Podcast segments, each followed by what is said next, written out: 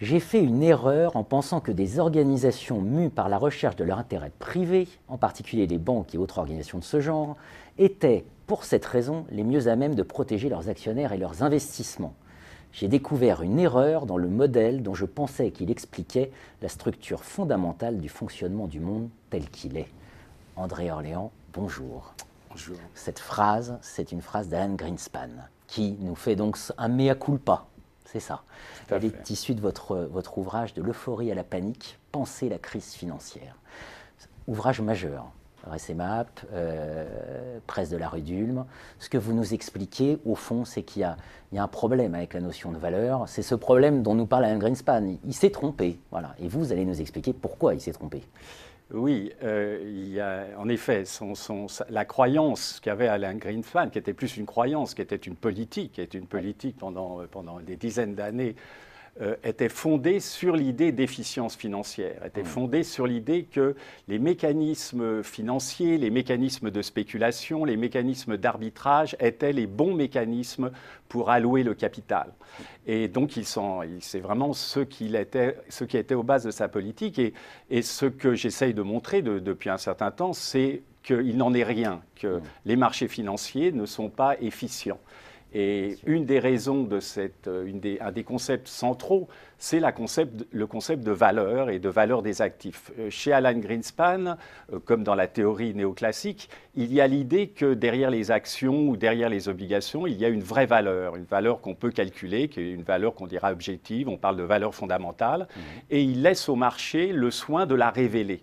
Or, euh, ce que je défends, c'est qu'il n'existe pas de vraie valeur, de valeur fondamentale, et que c'est les marchés eux-mêmes qui produisent l'évaluation en quelque sorte sui generis, sans qu'il y ait derrière une espèce de référent objectif. Et donc on doit s'intéresser aux logiques euh, financières, aux logiques d'opinion financière, parce que ce sont elles qui produisent la valeur. Hum, alors j'évoquais cet ouvrage, depuis on a eu l'empire de la valeur, vous proposez de refonder l'économie, vous appuyez notamment sur René Girard, sur cette idée qu'au fond, ce sont des rencontres de... Enfin, il y a un désir mimétique qui fait émerger la dite valeur. C'est ça euh, oui, alors c'est vrai que refonder l'économie, j'ai toujours eu un, doute en, écrivant ce terme parce que c'est quand même évidemment un peu ambitieux. Et, mais bon, voilà, je, pense qu'en effet, euh, cette question de la valeur est centrale. Mmh et elle est structurante pour toute la théorie aujourd'hui, la théorie qu'on appelle néoclassique, hein, qui vient de Valras, qui vient de la révolution marginaliste. Mmh. Et donc, euh, euh, cette révolution marginaliste, euh, elle date des années 1870. Donc, c'est une théorie qui, depuis 140 ans, n'a pas du tout évolué. Enfin, elle reste la même dans ses fondements. Mmh. Et oui, je pense qu'il y a un problème dans cette, dans cette vision euh, substantialiste de la valeur et qu'on euh, doit essayer, et je crois que les faits montrent que ça nous amène à un certain nombre d'impasses et donc j'essaye de proposer un autre chemin euh, que celui-ci. Bien sûr. Alors on est, on est, enfin, la valeur, la monnaie, on, circule toujours. Vous, vous, évoquez Marx, vous évoquez Valras. Voilà, c'est comment tout ça s'articule? La monnaie, c'est violence. Hein, c'est ce que vous nous avez déjà expliqué avec Michel Aglietta. Hein. Oui, c'est ça. Et ce que j'essaye de montrer, c'est que euh, la, théorie euh, néoclassique, donc marginalisme, marginaliste, a un problème avec l'intégration de la monnaie. Elle, n'arrive pas fondamentalement à intégrer de manière satisfaisante la monnaie parce que sa vision est essentiellement, comme nous le savons tous, une vision contractualiste, une vision qui part des acteurs privés. Les acteurs privés, par le jeu de l'offre et la demande et des marchés, construisent une société harmonieuse. Mmh. C'est ça le paradigme euh, central de la théorie Valras ou, de la théorie euh, libérale. Et ce que j'essaye de montrer, c'est que ce qui fait le ciment de la société, ce n'est pas euh, cette, euh, ces préférences pour les marchandises qui constituent la société marchande, mais c'est le désir de monnaie. Et que c'est ça qui est au centre de la construction du corps économique, et que ce désir de monnaie est particulier parce que c'est un désir collectif. Et c'est un désir propre à une communauté qui se reconnaît dans certains signes de valeur, donc la monnaie. De ce point de vue-là, il y a donc une rupture très nette par rapport au modèle euh, valracien, dans la mesure où la dimension sociale et politique est première dans l'analyse que je propose, puisque le, ciment qui fait l'économie de marché, c'est une croyance collective dans la monnaie. Et ce modèle-là est évidemment très différent dans ces concepts d'un modèle qui voit dans les arbitrages privés, dans, les préférences individuelles, ce qui fait le, et dans le contrat, ce qui fait le ciment de la société. Donc il y a là un enjeu euh, tout à fait euh, euh, massif.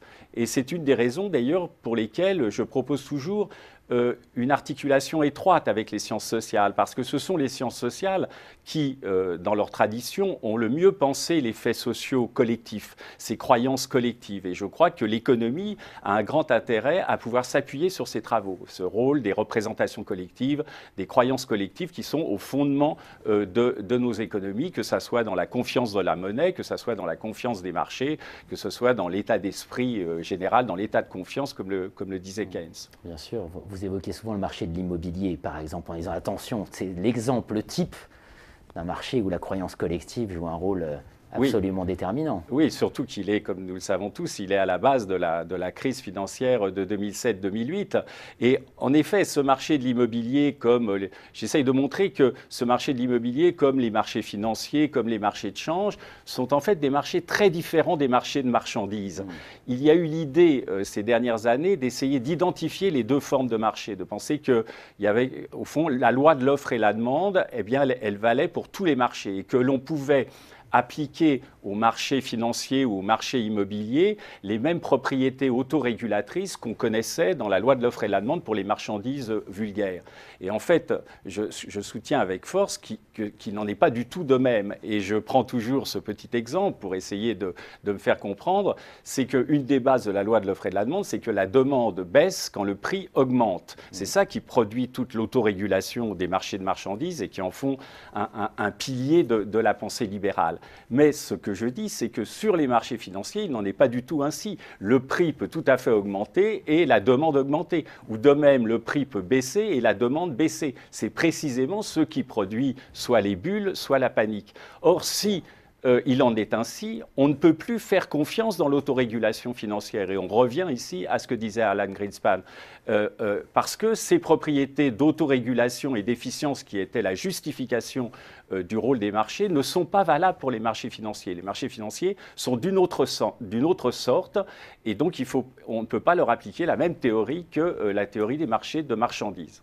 Bien sûr, on est, typiquement dans les marchés au fond à court terme, en tout cas au moins, ont toujours tort. C'est-à-dire que c'est euh, la, demande, sécrète elle-même la demande, et plus ça enfle, plus on, on, espère que ça va continuer à enfler, et on part en avant, une fuite en avant comme ça, la fameuse euphorie euh, qui se transforme un jour en panique. Mais ça n'est pas forcément le seul mode de fonctionnement. Je veux dire, l'opinion euh, collective qui prévaut sur les marchés financiers peut de temps en temps se stabiliser. Et donc, on hmm. connaît tout à fait euh, des périodes, de, disons, de calme ou des périodes dans lesquelles euh, le, la valeur, le prix financier stabilise l'économie et, est en phase avec l'accumulation avec du capital. Donc, le modèle que je propose, ce n'est pas un modèle de crise tout le temps, de, de crise systémique, c'est un modèle qui offre la possibilité de plusieurs types de régimes. Il peut y avoir des régimes avec des, ce que j'appelle des conventions financières qui, stabilisent euh, les croyances et qui font que pour une grande période de temps, euh, le marché financier eh bien, offre des services acceptables. Mais il y a d'autres régimes, ces régimes d'euphorie, euh, les régimes de bulles, quoi. Et ces régimes, et ils sont intrinsèques à, son développement. Donc, ils sont toujours présents. Et donc il faut vraiment s'en méfier et on ne peut pas dire, comme Alan Greenspan s'en est aperçu, qu'il fallait tout laisser au marché et, croire que tout allait bien fonctionner. D'ailleurs, on a une preuve un peu empirique de ce rôle euh, fondamentalement, je dirais, instable euh, des marchés financiers, dans le fait que dès que les marchés financiers ont été inventés, les bulles sont apparues, hein, puisque la première bulle, la bulle des tulipes euh, du XVIIe siècle hollandais, apparaît dès le moment ou très peu de temps après la naissance des marchés financiers. Il y a quelque شد. Qui est intrinsèquement, il s'agit bien, en fait, entre guillemets, d'équilibre de ce type de dynamique. Ce type de dynamique peut produire et produit systématiquement euh, de l'euphorie. Et on l'a vu aussi euh, au cours de ces 30 dernières années, car dès lors qu'on a euh, libéralisé et déréglementé les marchés financiers, alors on a vu apparaître, c'est-à-dire à peu près le milieu des années 80, on a vu apparaître à nouveau des problèmes récurrents, crise crise mexicaine, crise LTCM, crise Internet, etc. Donc on voit bien que euh, et on en aura d'autres. Hein. Ne mm. croyez pas qu'on on a fini. Je ne le crois pas. on, en aura d'autres parce que c'est dans, la, dans, le, dans le processus financier lui-même une, de ces formes, une de ces formes paradigmatiques. Bien sûr. Alors, il y, a des conséquences sur les politiques monétaires, par exemple, sur comment vous jugez la, manière dont aujourd'hui euh, on a géré le post-crise, on a géré euh, voilà, la politique actuelle. Euh, alors, d'abord, je dois dire, pour, pour, dire la vérité, c'est qu'on ne passe pas directement, n'est-ce pas, de ces réflexions générales sur la, sur la monnaie et sur la finance à une politique macroéconomique. Hein, Bien sûr. Euh, moi, je suis plutôt un spécialiste des, questions financières et, monétaires, et je vois bien que pour, euh, pour ce qui est d'une politique macroéconomique, ça demande d'autres outils, euh, ça demande de connaître bien la macroéconomie. Donc, méfions-nous, disons, d'un passage qui pourrait être, oui, d'aller trop vite. Mmh. Alors, les, les, enseignements que je peux tirer par rapport à, aux, aux, propositions très générales que j'ai indiquées sont des propositions aussi très générales. La première, me semble-t-il, c'est le lien en quelque sorte intrinsèque qui existe entre la monnaie et le politique et le sociopolitique, ce que j'ai dit euh, dès le départ de notre entretien. Donc je dirais qu'une bonne monnaie, parce qu'elle a cette euh, condition d'être une croyance collective, euh, doit reposer sur une expression politique. Et que euh, aujourd'hui, un des problèmes de la BCE, mais je crois que je ne dis pas une nouveauté extraordinaire en le disant, mais un des problèmes de la BCE, c'est euh, cette rupture, le fait qu'il n'y ait pas de souverain politique au sein de l'Union européenne qui soit de même niveau que la Banque centrale européenne. Et, et c'est cette raison qui conduit la Banque centrale européenne à, et l'euro à être ce que j'appelle avec d'autres une monnaie incomplète. Donc voilà une première proposition sur lesquelles on, pourrait réfléchir euh, plus avant. Le deuxième, c'est sur les marchés financiers eux-mêmes et donc sur la politique monétaire, euh, au sens où euh, cette inefficacité structurelle des marchés financiers, des marchés financiers demande une attention particulière.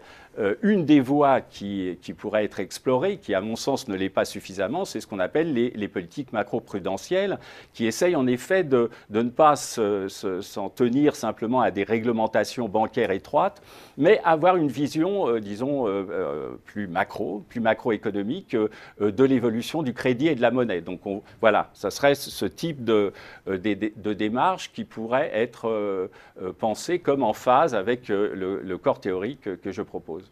André Orléans, pour conclure cet entretien, la vraie crise financière, elle est devant nous euh, oui, je crois que, enfin, c'est, euh, je, je, pense qu'on n'a pas tiré les, conclusions d'usage. Hein, Avec toutes les précautions hein. d'usage, je dirais qu'on n'a pas tiré les conclusions euh, véritables de la crise de 2007-2008. Je pense que ce diagnostic sur l'instabilité financière et sur le rôle, je dirais, parasite et trop puissant aujourd'hui dans nos économies de la finance n'a pas été tiré et qu'une des raisons des difficultés que nous connaissons, c'est cela et que on a devant nous des crises financières à venir et des difficultés financières à venir parce qu'on n'a pas fait ce travail euh, intellectuel. L'empire de la valeur refondait l'économie, André Orléans. Merci. Merci à vous.